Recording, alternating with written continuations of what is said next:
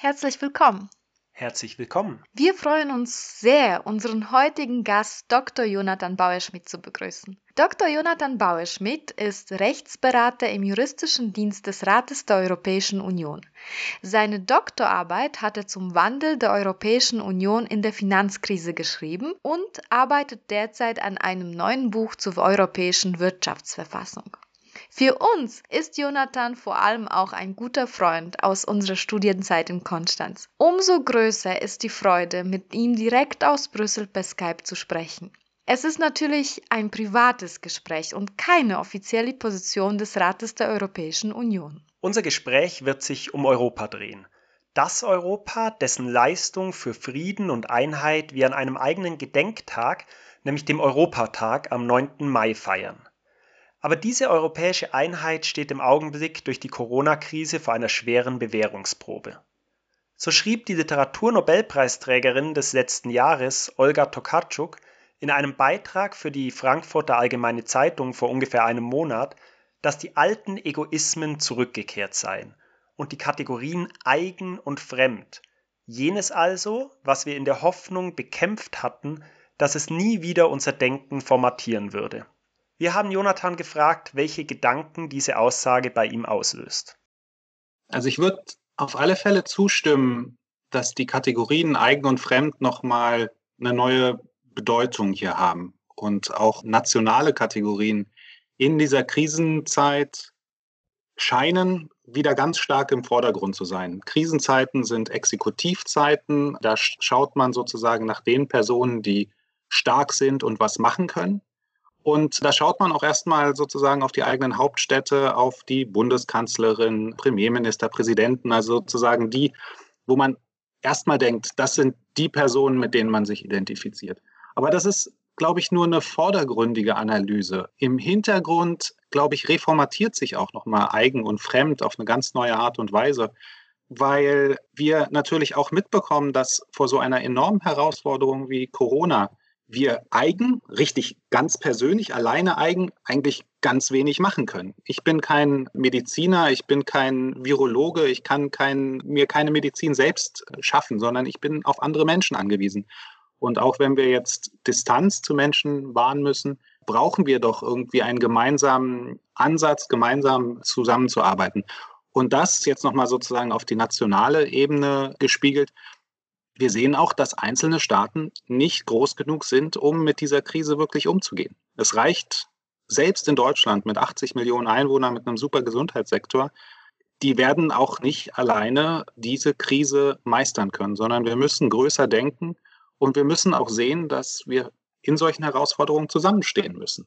Und vor dem Hintergrund glaube ich, dass Eigen und Fremd sich in Europa auch nochmal neu formatieren wird, in dem Sinne, dass wir sehen, wir brauchen europäische Solidarität, wir brauchen europäischen Zusammenhalt und die nationalen Egoismen reichen nicht. Also insofern eigen ja, aber europäisch eigen. Also wir in Europa, wir müssen hier was eigenes schaffen in Koordinierung und mit, mit den anderen Ländern.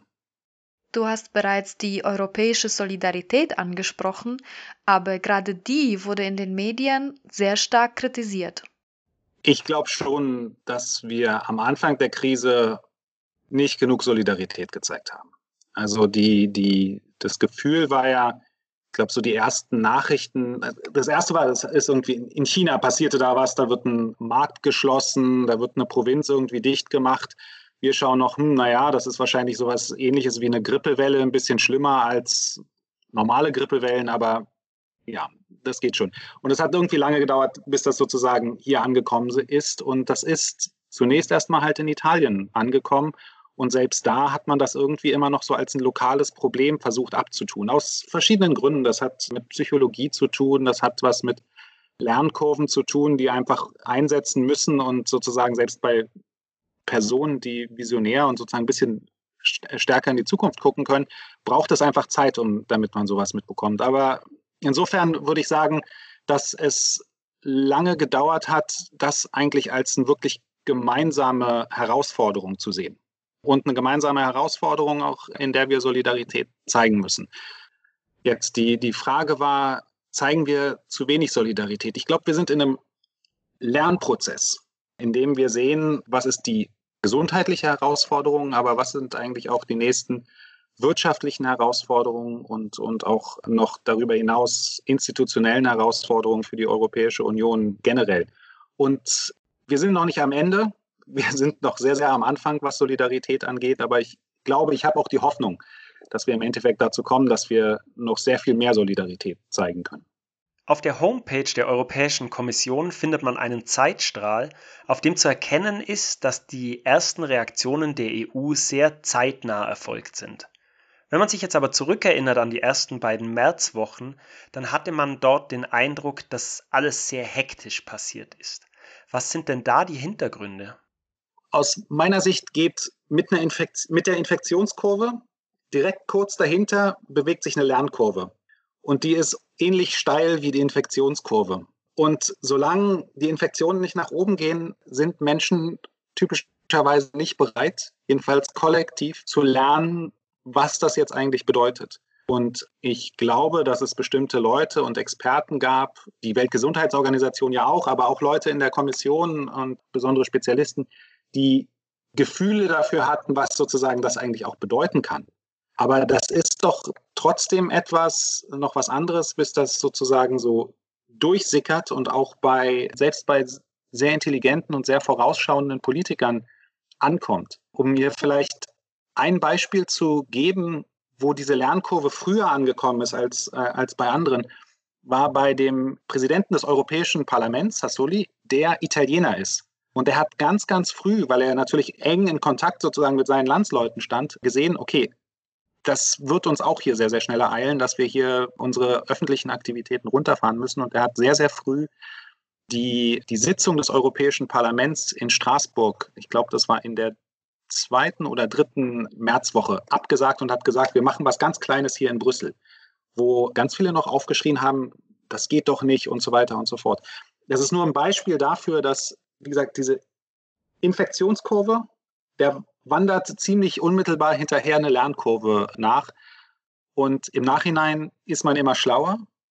Man hätte irgendwie auch noch mehr tun können, aber was auf alle Fälle ist, es wurde einiges gemacht. Und dennoch entsteht der Eindruck, dass die gravierendsten Maßnahmen auf Ebene der Nationalstaaten und nicht der Gemeinschaft erfolgten. Das Interessante ist, wie reagieren diese Länder, in denen wir leben, eigentlich darauf? Und das erste war erstmal national, leider. Da können wir auch gleich noch was dazu sagen. Aber halt sozusagen, okay, irgendwie, wir müssen das eindämmen. Und natürlich eine der Möglichkeiten, das einzudämmen, ist die Bewegung von Menschen zu reduzieren und dann wurden halt äh, Grenzen zugemacht. Und das kann man auch erstmal sozusagen als eine unmittelbare Reaktion ganz gut verstehen. In dieser Zeit sind, um so ein bisschen auch aus dem Hintergrund zu erzählen, es wurden, es waren teilweise noch viel, viel drastischere Maßnahmen der Grenzschließung überlegt. Also sozusagen, dass man systematisch das komplett zumacht, dass gar niemand mehr durchkommt es wurden Überlegungen geführt, dass man Waren, Schutzgüter, Masken, Brillen und so weiter, dass man die gar nicht äh, mehr rauslassen kann aus bestimmten nationalen äh, Jurisdiktionen, aus einzelnen Ländern. Und da hat, wurde im Hintergrund sehr, sehr stark darauf eingewirkt, von Seiten der Europäischen Kommission vor allem, ähm, dass Schutzgüter weiterhin innerhalb der Europäischen Union zirkulieren können. Vor dem Hintergrund, dass man jetzt seit vielen Jahrzehnten einen gemeinsamen Binnenmarkt hat und es in bestimmten Ländern einfach keine Produktion von bestimmten medizinischen Schutzgütern mehr gibt, weil man davon ausgeht, dass man die ja innerhalb des Binnenmarktes immer kaufen kann. Also um Beispiel geben, ich glaube, in, in Belgien werden keine Schutzkleidung mehr produziert. Schon seit Jahren nicht mehr. Man bezieht die aus Deutschland. Wenn Deutschland jetzt auf einmal sagt, Schutzkleidung ist für uns ein Sicherheitsgut und wir wollen es in den nationalen Grenzen haben, dann ist sozusagen eine, eine Grundannahme des belgischen Sicherheit, äh, der, der belgischen Schutzgutversorgung ist sozusagen, würde zusammenbrechen. Und da wurde sehr, sehr stark darauf eingewirkt, dass diese wichtigen Güter weiterhin zirkulieren können. Und das hat man wahrscheinlich gar nicht so sehr gesehen, aber das sind ganz, ganz wichtige Sachen, also so bestimmte nationale Reflexe, die doch auch wieder europäisch sozusagen kompatibel zu machen und ja, ein paar Grenzübergangskontrollen einzuführen aber eben nicht essentielle Güter zu verhindern, dass die zirkulieren können. Sehr große Medienpräsenz haben Hilfslieferungen an die besonders betroffenen europäischen Staaten aus China und Russland erhalten. Ähnliche Berichte hätte man sich doch auch über die europäischen Partner gewünscht. Ja, nee, das stimmt. Also die, die Art der Mediatisierung, auch der Hilfsmaßnahmen, ist natürlich interessant gewesen. Interessant aber auch, es gab auch in dieser Zeit ganz konkrete Hilfestellungen zwischen europäischen Ländern, also sozusagen Schutzkleidung, die aus EU-Ländern nach Italien geliefert wurden, die man aber nicht an die große Glocke gehängt hat, die man eben nicht mediatisiert hatte, weil das, weil man Sorge hatte, dass der, für die eigene Bevölkerung jetzt der Eindruck entsteht, man gebe jetzt sozusagen die Schutzkleidung weg und bereite sich nicht ordentlich auf, die, äh, auf diese Corona-Krise vor. Und das ist sozusagen das wieder, es ist unter dem Radar passiert, ist aber passiert und teilweise in größeren Mengen als das zum Beispiel Hilfslieferungen aus China oder aus Russland. Das ist tatsächlich, da gab es ganz konkrete ähm, Hilfeleistungen, man hat sie aber halt nicht so sehr mediatisiert. Gleichwohl, auch da, es gibt ein gewisses Kalkül, warum man das eventuell äh, mediatisieren wollte in, in Italien und auch in anderen Ländern, weil man einfach auch das Problem aufmerksam machen wollte. Und natürlich, wenn man sagt, wir machen, wir würden keine Solidarität mehr zwischen europäischen Ländern uns gegenseitig geben, wenn wir das, äh, wenn das die Message ist, dann haben wir ein extrem großes Problem. Hätten wir ein größeres Problem in Europa. Zum Glück ist es nicht so. Und hier auch ähm, ursprünglich war man so gerade auch in Deutschland war man so ein bisschen zurückhaltend, äh, Patienten aufzunehmen und äh, wie soll man das sozusagen machen. Aber das ist dann auch sehr, sehr schnell angelaufen. Und ähm, in, in Baden-Württemberg, wo wir ja auch alle studiert haben, die haben dann halt Leute aus dem Elsass auf, aufgenommen. Ich glaube, in Bayern sind, sind einige äh, Leute aus Italien und so weiter. Also man hat dann sozusagen auch ganz konkret Hilfe geleistet. Was sind denn die größten Herausforderungen der Europäischen Union im Hinblick auf diese Krise? Aus meiner Sicht sehen wir im Grunde genommen drei Krisen, die sich im Moment abspielen. Und die erste und die direkteste Krise ist sozusagen die Gesundheitskrise, die Pandemie. Wie geht man damit gesundheitlich um? Und darüber haben wir gerade eben ge geredet. Dabei ist die größte Herausforderung halt die Verbreitung des Virus zu verlangsamen unsere Gesundheitssysteme nicht zu überlasten und dadurch, dass wir keinen Wirkstoff haben, also kein, keine direkte Medizin dafür, ähm, soziale Abstandsmaßnahmen zu machen. Und das führt zu einer zweiten Krise. Das sind sozusagen die wirtschaftlichen Folgen dieser Pandemie, die schon ganz klar abzusehen sind.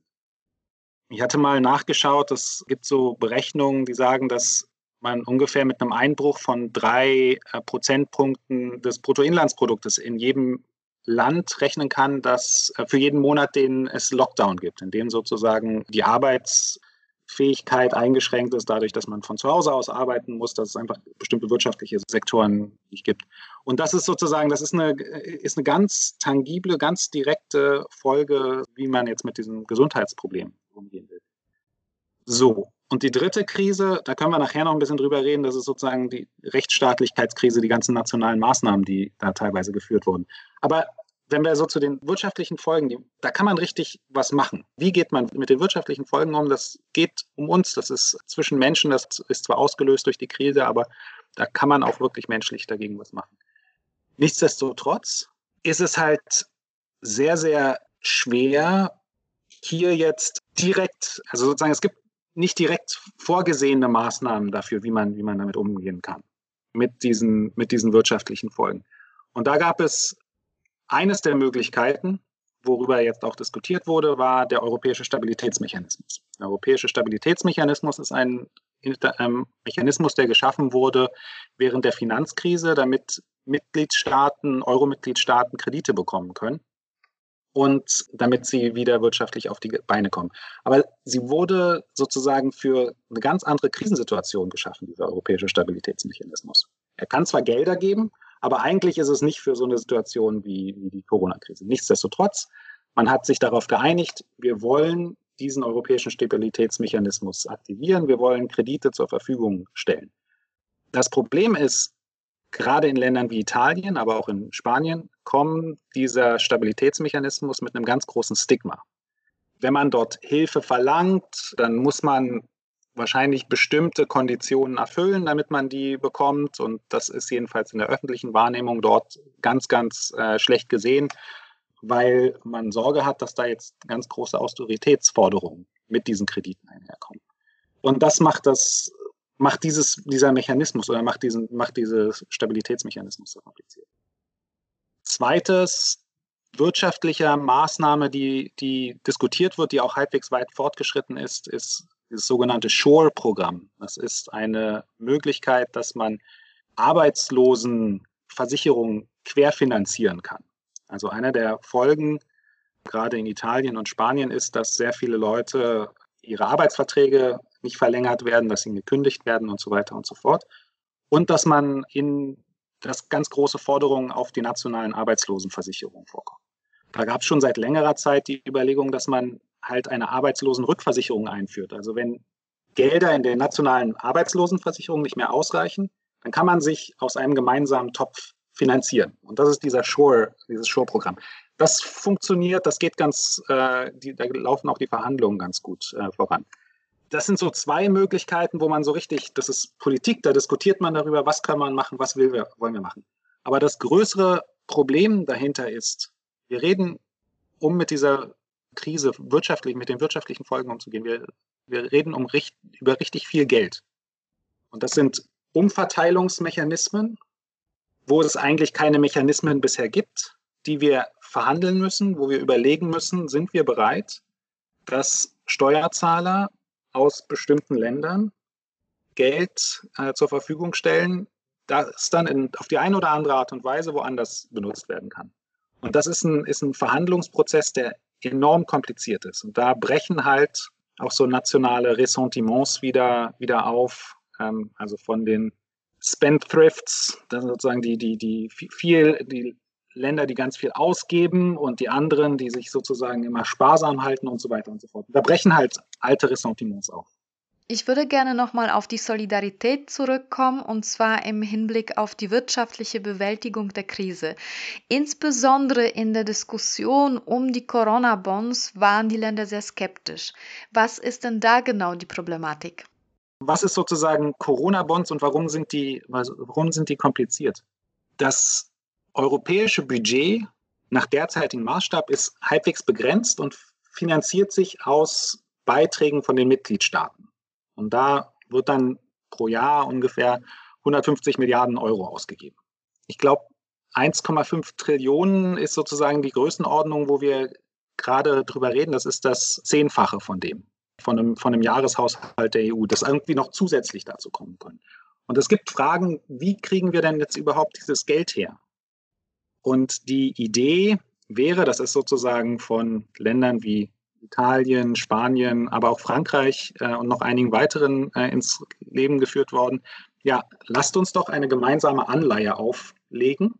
Die Euro-Mitgliedstaaten stehen dahinter sie und gehen an die Finanzmärkte und sagen, hier, wir, äh, jeder kann uns Geld leihen, wir zahlen das über so und so viele Jahre zurück und dann haben wir viel, viel, viel mehr Geld. Das sind, ist sozusagen diese Idee der Corona-Bonds. Das ist ähnlich wie Bundesanleihen. Die Europäische Union macht sowas im Moment nicht, jedenfalls nicht in dieser Größenordnung. Und das ist die, ist die große Frage hinter Corona-Bonds und da steht es dann auch dahinter, ähm, die Bonität, die solche Bonds absichern, sind in einigen Ländern größer, Deutschland, Finnland, Niederlande. Und in manchen anderen Ländern ist die Bonität halt nicht so hoch. Also das sind, das sind sozusagen diese, das sind die politischen Kämpfe, die dahinter auch stehen. Dazu gibt es auch rechtliche Diskussionen und Überlegungen. Nach der Vorstellung von einigen sind Corona-Bonds mit den europäischen Verträgen nicht vereinbar. Man darf sozusagen eine Schuldenvergemeinschaftung ist unmöglich. Und wenn man sich die Urteile des Bundesverfassungsgerichts zur europäischen Integration anschaut, dann lässt das Bundesverfassungsgericht doch da einige Zweifel aufkommen, ob das denn aus ihrer Sicht überhaupt zulässig ist unter dem europäischen Recht. Das bedeutet, bevor man Corona-Bonds einführen kann, muss man die europäischen Verträge ändern. Und das kann man nicht von einem Tag auf den anderen machen, sondern das dauert Monate, wenn nicht sogar Jahre, um äh, sowas aufzumachen. Also das ist das, das ist das große politisch und juristische Problem und auch das wirtschaftliche Problem, das wir, das wir mit Corona-Bonds haben. Jetzt gibt es seit ein, zwei Wochen neue Überlegungen, wie man das vielleicht machen kann ohne Corona-Bonds, ohne dass man sozusagen eine große europäische Staatsanleihe aufsetzt. Das ist sozusagen ein europäischer äh, Marshallfonds oder eine, ein Rescue-Fond, also sozusagen ein, ein, ein Sicherungsfonds, äh, den man auflegt. Da ist noch sehr unklar, wie der eigentlich finanziert werden soll. Da gibt es ein paar Überlegungen, das vielleicht auch wieder über quasi Staats, also durch Anleihen zu machen, dass man sich an den Kapitalmärkten Geld besorgt. Eine andere Überlegung ist, dass man, dass man die Beiträge der europäischen, der Mitgliedstaaten in den europäischen Haushalt erhöht. Das sind noch alles sehr, sehr fluide Diskussionen, aber das ist sozusagen, man, man sieht, es gibt ein sehr, sehr großes Bedürfnis, wirtschaftlich hier gegen vorzugehen die bisherigen Mittel, die wir eigentlich haben, der europäische Stabilitätsmechanismus, passt irgendwie nicht so richtig. Es gibt so diese Arbeitslosenrückversicherung, das ist so ein Embryo, das ist so eine erste Idee. Und gleichzeitig werden einfach nochmal neue Ideen überlegt, wie man eigentlich wirtschaftlich jetzt äh, mit dieser Krise umgehen soll. Aus meiner Sicht eine total spannende Zeit. Es ist total interessant, europäischer Politik zuzugucken und da ist einiges im Entstehen. Du hast jetzt vor allem Maßnahmen angesprochen, die die längerfristigen Folgen der Krise abdecken. War denn eigentlich Geld für Soforthilfen da, also beispielsweise um die Gesundheitssektoren der am meisten betroffenen Länder zu unterstützen, in dem Moment, wo sie am meisten gefordert waren? Also einer der großen Bereiche, wo die Europäische Union tätig ist, ist über die Kohäsionsfonds, die Strukturfonds, wo Europäische Union investiert in Infrastrukturmaßnahmen, äh, Medien. Es gibt, gibt eine ganze Menge einfach in, diesem ganzen Bereich. Und da gab es eine Entscheidung, ich glaube, das ist jetzt zwei Wochen her.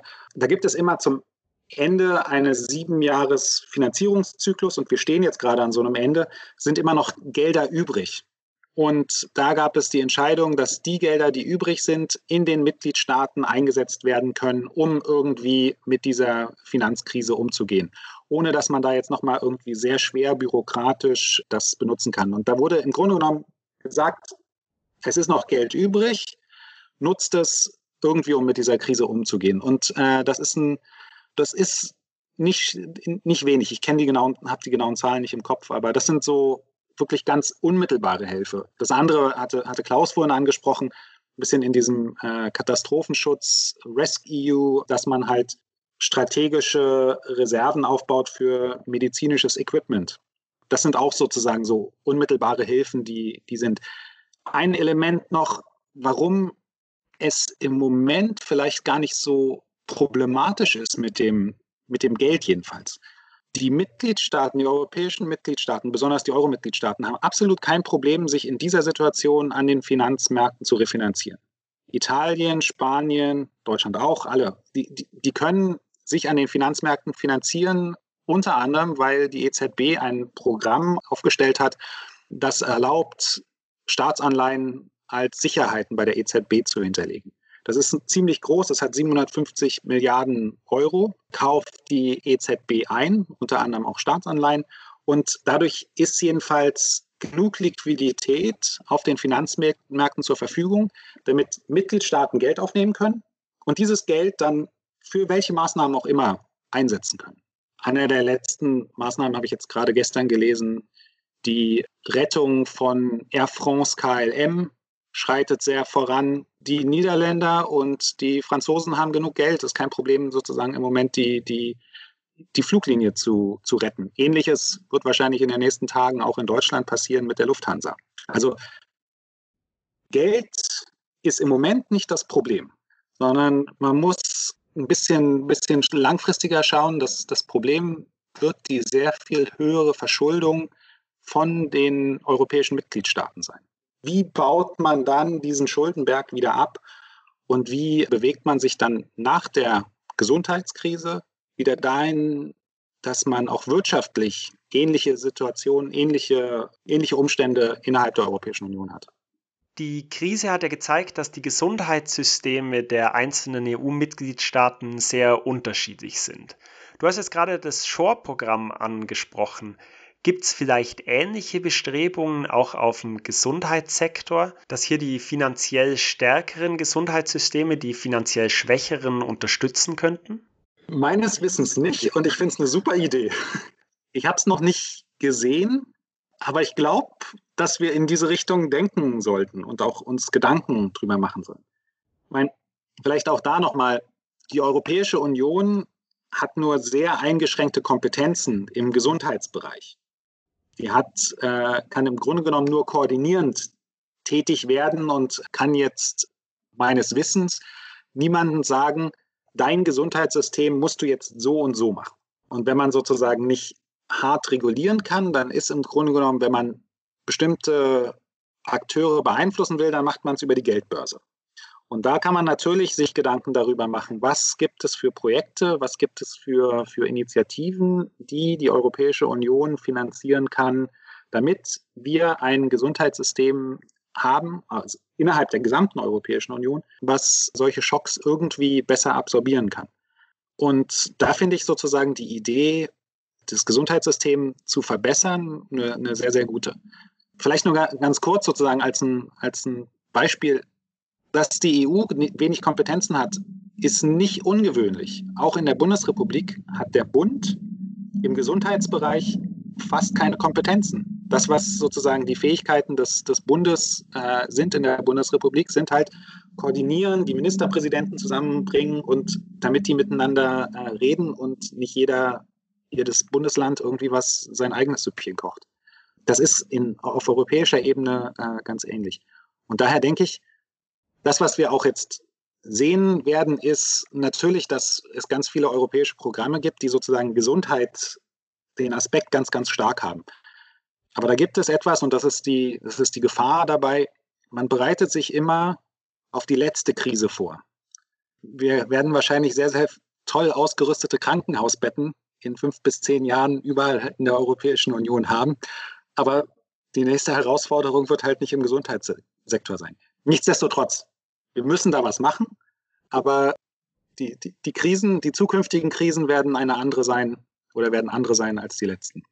Als dritte Herausforderung der Krise hast du den Machtzuwachs der einzelnen Regierungen erwähnt. Könntest du diesen Gedanken noch ausführen? Die unmittelbaren Probleme bestehen erstmal darin, dass viele Länder nach vorne geprescht sind, um was zu machen. Ich hatte vorhin gesagt, Krisenzeiten sind Exekutivzeiten und besonders nationale Exekutiven haben einen enormen Machtzuwachs in solchen Krisenzeiten. Man, man schaut nach jemandem, der was machen kann, der irgendwie uns weiterbringen kann, uns sicher, damit wir uns sicher fühlen. Und dadurch haben Exekutiven enormen Machtzuwachs. Und mit diesem Machtzuwachs können sie nicht immer sehr gut umgehen. Um ein Beispiel aus Deutschland zu geben, in Deutschland wurde innerhalb kürzester Zeit das Infektionsschutzgesetz geändert. Und dieses äh, Infektionsschutzgesetz sieht eine enorme Ermächtigung der Bundesregierung vor und da speziell des Bundes, des Gesundheitsministers, die große Teile dieses Gesetzes ändern können durch Exekutivverordnung. Das ist etwas, wird man dann nochmal rechtlich auch drüber schauen müssen, wenn die Zeit gekommen ist. Aber das sind sozusagen diese, es gibt einen enormen Machtzuwachs. In manchen Ländern werden diese wird die Corona-Krise auch als Vorwand genommen, um schon bestehende Macht noch weiter zu, zu äh, erweitern. Und da hat man mit, mit großer Sorge gesehen, dass in Ungarn Gesetze durchgeführt wurden oder eingeführt wurden, die einen Gefahrenzustand ausrufen, der im Grunde genommen ohne Zeitlimit immer weiter geht, der Exekutive sehr große Macht gibt, gleichzeitig Straftatbestände eingeführt wurden, wo Meinungsfreiheit beschnitten wird, wenn man sozusagen Angstmache betreibe für bei der Berichterstattung über Corona, dann kann das sozusagen zu Strafen führen. Und in Polen gibt es einen großen Streit darüber, ob man die Präsidentschaftswahlen nun äh, führen will und so weiter. Also das sind so ein paar der Herausforderungen. Wie geht man eigentlich mit diesen Ausnahmezuständen um, die in den Mitgliedstaaten ausgerufen werden, ausgeübt werden und wo sind da die Grenzen? Und wie kann die Europäische Union damit umgehen? Beunruhigende Meldungen hört man diesbezüglich vor allem aus Ungarn, aber auch aus Polen. Hat die EU funktionierende Kontrollmechanismen, um die Rechtsstaatlichkeit der einzelnen Mitgliedstaaten zu gewährleisten? Es gibt halt bestimmte Akteure in Europa, die diese Krise auch strategisch für sich selbst ausnutzen und ihren Machtzuwachs strategisch betreiben und den Fall erfolgreich darin sind, auch die bürgerliche Gesellschaft, kritische Stimmen weiterhin zu begrenzen. Das ist, das ist etwas, was man, was man mit großer, großer Sorge, es beunruhigt mich sehr, sehr, sehr, sehr, sehr tief. Und dann kommen wir zu etwas, was, was in der Europäischen Union einfach schwierig ist. Die Kontrolle der Rechtsstaatlichkeit von einer Makroseite ist extrem kompliziert und auch nicht sehr stark ausgeprägt in der Europäischen Union. Es gibt so punktuelle Möglichkeiten, also wenn man Verstöße gegen einzelne sehr genaue Rechtsregeln des Europarechts hat, dann gibt es das Vertragsverletzungsverfahren. Aber das entwickelt sich auch im Moment, aber sozusagen so die, die so systemische Veränderungen innerhalb von einzelnen Mitgliedstaaten, die aufzugreifen, zu verarbeiten und dann mit Sanktionen zu belegen, ist enorm kompliziert. Da gibt es, das, das wisst ihr sicherlich aus der Presse, dass dieses Artikel 7-Verfahren eine Möglichkeit, dass man diskutieren kann, ob sozusagen die Grundwerte der Europäischen Union von Mitgliedstaaten in Frage gestellt werden. Diese Diskussionen darüber finden im Rat statt, also wo ich arbeite. Aber auch dort, das ist, sind auch sehr stark politische Prozesse. Die laufen nicht sehr schnell voran und sie sind einfach sehr schwer. Seit einiger Zeit bewegt sich da einfach nicht sehr, sehr viel in diesem Artikel 7 Verfahren. Also in den Zweien, die wir haben, eins gegen Polen, eins gegen Ungarn. Wir müssen sehr schauen, wie sich, wie sich das jetzt entwickelt, weil natürlich auch da man jetzt nicht in den letzten Monaten und Jahren auch nicht nur auf den Händen gesessen hat und nichts gemacht hat. Also es gibt ähm, ab diesem Jahr wird die Europäische Kommission äh, einen Bericht über die Rechtsstaatlichkeit in, europäischen, in allen europäischen Ländern vorlegen. Da sieht man sozusagen ein, ein, ein Screening, wie sich das äh, in den Mitgliedstaaten entwickelt. Das wird nochmal die, die Diskussion, glaube ich, sehr gut versachlichen. Und es ist halt nicht nur gegen einzelne Länder gerichtet, sondern es geht um alle europäischen Mitgliedstaaten damit kann man dann halt sozusagen auch miteinander in Kontakt treten und darüber diskutieren, wie das jetzt genau richtig ist. Und das ist, glaube ich, ein ganz, ganz, ganz, ganz wichtiger Schritt, dass man diese Diskussion rationalisiert und auch sozusagen einen, einen weiteren Blick hat. 360-Grad-Blick. Gleichzeitig, und das ist, glaube ich, der, der andere Teil, der ganz wichtig ist jetzt in den letzten Monaten und Jahren, vielleicht in den letzten zwei Jahren, ist der Europäische Gerichtshof.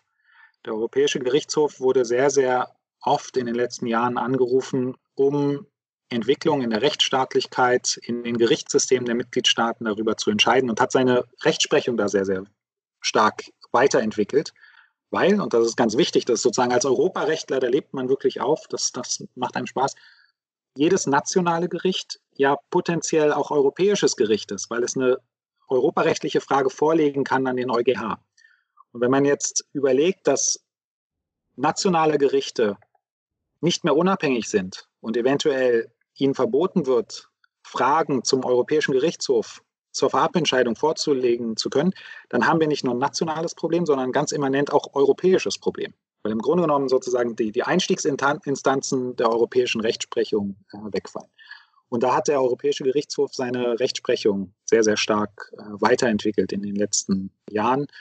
Und die Europäische Kommission, die ja dann Vertragsverletzungsverfahren startet, ist auch sehr viel äh, aktiver geworden in den letzten Wochen, Monaten, um hier auf die äh, Unabhängigkeit der Richter zu, zu drängen.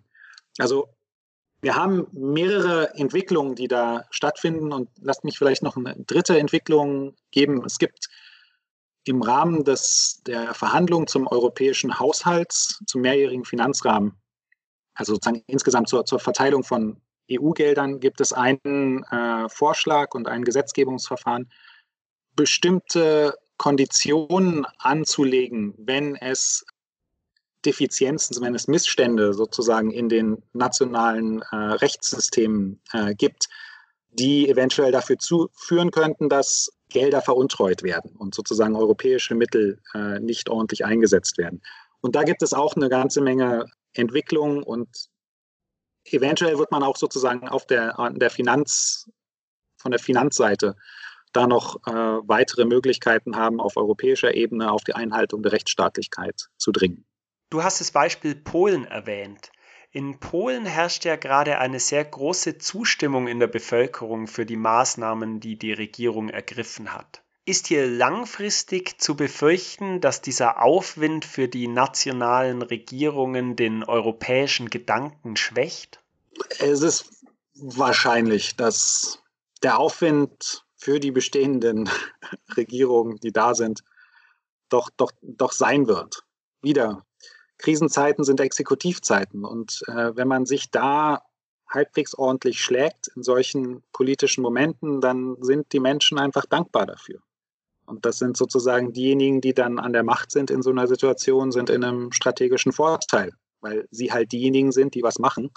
Und die Opposition sind halt die, die daneben stehen und nicht so richtig kritisieren können, weil niemand die Machthaber dafür kritisieren kann, dass man versucht, Menschenleben zu retten. Aber die Frage ist, wie, wie lang sich dieser Machtzuwachs dann eigentlich auch äh, einstellen wird und wie lange man das, wie lange sich das durchhalten wird. Ich kann das nicht garantieren, aber ich, ich hoffe es trotzdem inständig, dass doch nochmal ein stärkeres, auch europäisches Gefühl kommen wird und auch ein, ein, ein Gefühl und ein, ein tiefes Verständnis dafür, dass wir hier zusammen im selben Boot sitzen. Dass rein nationales eben nicht geht und diejenigen Regierungen, die versuchen, es rein national zu machen und sich sozusagen nur durch Grenzschließung und Abschottung das zu überstehen in der Situation, in der sie sind, damit auch langfristig nicht durchkommen werden. Jonathan, die Grenzen sind zu, der Personenverkehr eingeschränkt, unsere EU ist äh, eigentlich nicht mehr wieder zu erkennen. Gibt es deiner Meinung nach einen Weg zurück in die alte Normalität? Sagt, dass es ihn gibt. Ich glaube ja. Also es gibt einen Weg und jetzt, aber das ist der, das ist der entscheidende Punkt. Es gibt keinen Weg zurück, sondern es gibt einen Weg in die Zukunft. Mein intellektueller Vorwurf an diejenigen, die sagen, ich will zurück in die Normalität, ist der, man träumt sich sozusagen eine gute goldene Zeit zurecht, die es so nicht geben wird, sondern man muss sich Gedanken machen, wie werden wir in Zukunft leben und das ist das, die große äh, Möglichkeit in solchen Situationen. Wie wollen wir in Zukunft leben? Was ist sozusagen die Welt, in der wir leben wollen? Und aus meiner Sicht, die, die sollte offen, frei, plural und sozusagen gemeinschaftlich sein. Und dahin sollte man, sollte man hinarbeiten, selbst wenn die Zeichen, die man zeitweise hat, nicht so sehr gut stehen. Das ist sozusagen mein persönlicher Appell äh, an dieser Stelle. Ich glaube, von den wie man da hinkommt, ich glaube, wir werden in den nächsten Wochen, Monaten schrittweise Lockerungen sehen. In der Bundesrepublik wird das ja ganz stark diskutiert. Das wird hier in Belgien auch diskutiert. Auf europäischer Ebene gibt es auch, arbeitet die Europäische Union an, an Leitlinien, wie man das äh, Schritt für Schritt machen kann. Ähm, in der Schweiz gibt es das äh, sicherlich auch und da werden wir hinarbeiten und mit etwas Glück ist nach dem Sommer die Situation schon deutlich, deutlich besser, als sie jetzt ist. Und dazwischen auch schon intermediäre Schritte. Das Interessante ist halt die Frage, in welcher Welt wollen wir denn in Zukunft leben? Und da geht es meines Erachtens um Solidarität. Wie sind wir bereit, innerhalb von Europa auch ökonomische Umverteilungen vorzunehmen? Welche Einschränkungen lassen wir uns auferlegen? innerhalb dieses Weges zurück in die Normalität. Dieser Weg zurück in die Normalität, der birgt ja viele Gefahren und wir sind da auf jeden Fall auf die Meinungen von Experten angewiesen. Ist jetzt eine Sache, die wir aus dieser Krise lernen, dass Experten uns besser regieren könnten, als Politiker das können? Sehr gute, sehr gute Frage und eine sehr, sehr wichtige Frage. Können äh, Experten uns besser regieren oder als Politiker. Auf der einen Seite, Experten helfen uns, informierte Entscheidungen zu treffen. Die verarbeiten sozusagen sehr große Komplexität, Fallzahlen von Corona-Infizierten im Verhältnis zu Krankenhausbetten und helfen uns sozusagen da auch äh, Modelle zu entwickeln, was passiert, wenn wir Ausgangssperren verhängen und so weiter und so fort. Also das ist, glaube ich, die originäre Fähigkeit von Experten, dass wir rational wohlinformierte Entscheidungen treffen können. Aber, und das ist der Punkt, Experten können nicht regieren. Experten können halt sagen, das ist hier unsere, das ist unsere Expertenmeinung. Aber die politische Verantwortung müssen gewählte Vertreter übernehmen. Das ist jedenfalls meine tiefe, tiefe Überzeugung. Um ein Beispiel zu nennen, wo das derzeit absolut nicht geht, sozusagen das Negativbeispiel sind die Vereinigten Staaten. Also sozusagen ein, ein, ein Politiker, der sich äh, so absolut gar nicht für rationale Entscheidungen interessiert. Und ähm, das ist ein ganz großes Desaster, wie die Vereinigten Staaten mit dieser Krise umgehen. In Europa glücklicherweise setzen wir immer noch auf sozusagen Expertenmeinungen und binden die auch richtig ein.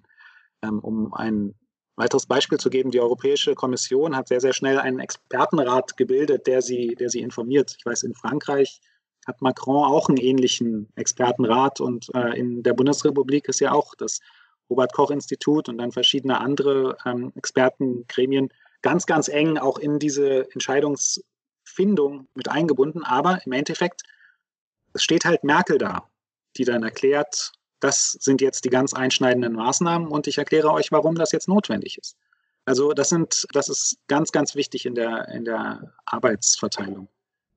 Um hier noch den Bogen zu Europa und zur Europäischen Kommission zu, zu bringen, Ursula von der Leyen tut derzeit einen enormen Job in Public Relations. Also ich weiß nicht, ob ihr das mal gesehen habt, der ihr, ihr Twitter-Account, zeitweise in der Krise hat ihr sozusagen jeden Tag in vier bis fünf Sprachen Ansprachen gehalten, um zu erklären, warum diese und jene Maßnahmen jetzt gerade getroffen werden. Und das sind, das ist das, was du von Politikern erwartest.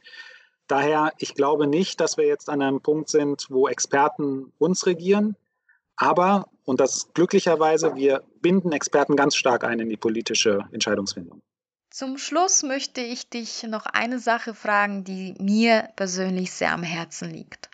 Warum lohnt es sich, allen Unkenrufen zum Trotz, für dieses gemeinsame Projekt Europa einzustehen?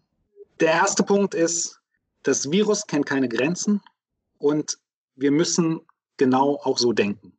Entgrenzt denken und äh, zu sehen, wie kann man kreativ mit neuen Möglichkeiten mit den Herausforderungen umgehen. Das ist, glaube ich, so das, das Erste und Wichtigste. Und Europa ist bis heute der am weitesten fortgeschrittene Versuch, jenseits der nationalen, nationalstaatlichen Grenzen zu denken und nicht irgendein Land first, sondern wir gemeinsam zusammen. Das ist die tiefe Einsicht. Die andere Einsicht ist sozusagen, Europa hat Entscheidungsfindungsmechanismen geschaffen, wo wir sehr rationale Entscheidungen treffen können. Wir, wir, wir, wir diskutieren halt sehr, sehr lange. Es dauert alles lange. In der Zeit fasst man sich immer mal wieder an den Kopf. Irgendwie kommen die gar nicht in die Potte. Aber das, was im Endeffekt steht, ist doch ein, ein, ein Kompromiss, der von sehr, sehr vielen getragen werden kann und der dann auch wieder weiter exportiert werden kann. Also es gibt viele Länder, die auch gucken, wie Europa wie macht das denn jetzt äh, Europa? Wie finden die dort ihre Kompromisse? Und ich glaube, da ist ein extrem großes Potenzial, dass wir Europa auch nochmal eine stärkere Strahlungswirkung entwickeln können. Und der letzte Punkt, das wieder so ein bisschen auf der persönlichen Ebene. Wir erleben gerade enorme Einschränkungen unserer persönlichen Freiheiten. Bewegungsfreiheit, Familie treffen, Kommunikationsfreiheit zum Glück nicht, aber es sind sozusagen, es sind ganz, ganz einschneidende, ähm, ganz, ganz einschneidende Erlebnisse. Genau in solchen Situationen sehen wir doch, wie fragil auch das, was wir für gegeben nehmen in Europa, ist. Und ich glaube und ich hoffe, dass diese Einschnitte in unsere persönliche Freiheit, die wir nachvollziehen können, doch dazu führen, dass Menschen sehen, dafür muss man kämpfen. Dafür lohnt es sich, sich einzusetzen. Und vielleicht, um damit zu enden, es hat mir das Herz gebrochen, zu sehen, dass zwischen Konstanz und Kreuzling ein Grenzzaun aufgebaut wurde. Ich meine, als ich angefangen habe, dort zu studieren, ich bin da tagtäglich äh, rübergefahren. Ich habe ursprünglich in der Schweiz gewohnt und bin halt morgens immer rüber äh, nach Konstanz zur Uni gefahren. Diese Grenzzäune wiederzusehen, symbolisiert doch auch etwas und vor allem symbolisiert etwas, das als anormal zu verstehen. Und ich glaube, ganz viele Menschen erleben Grenzzäune und Grenzen als etwas nicht Normales. Wenn man versteht, dass sozusagen damit denn ein normalerer Zustand ohne Grenzzäune wieder herkommt, dass wir uns dafür einsetzen müssen. Wenn wir das aus der Krise mitnehmen, dann haben wir sehr, sehr viel gelernt. Hoffentlich haben wir viel gelernt. Ein großes Dankeschön an Jonathan für dieses wertvolle Gespräch. Am 9. Mai werden wir jedenfalls auf den Frieden und die Einheit in Europa anstoßen. Auf jeden Fall. Denn eigentlich haben wir nur diesen Europa zu verdanken, dass wir, eine polnische Studentin und ein deutscher Student, uns damals an der Uni Konstanz kennengelernt haben. Und wahrscheinlich hat jeder von uns allen am 9. Mai irgendwas zu feiern. Bis zum nächsten Mal. Bis zum nächsten Mal.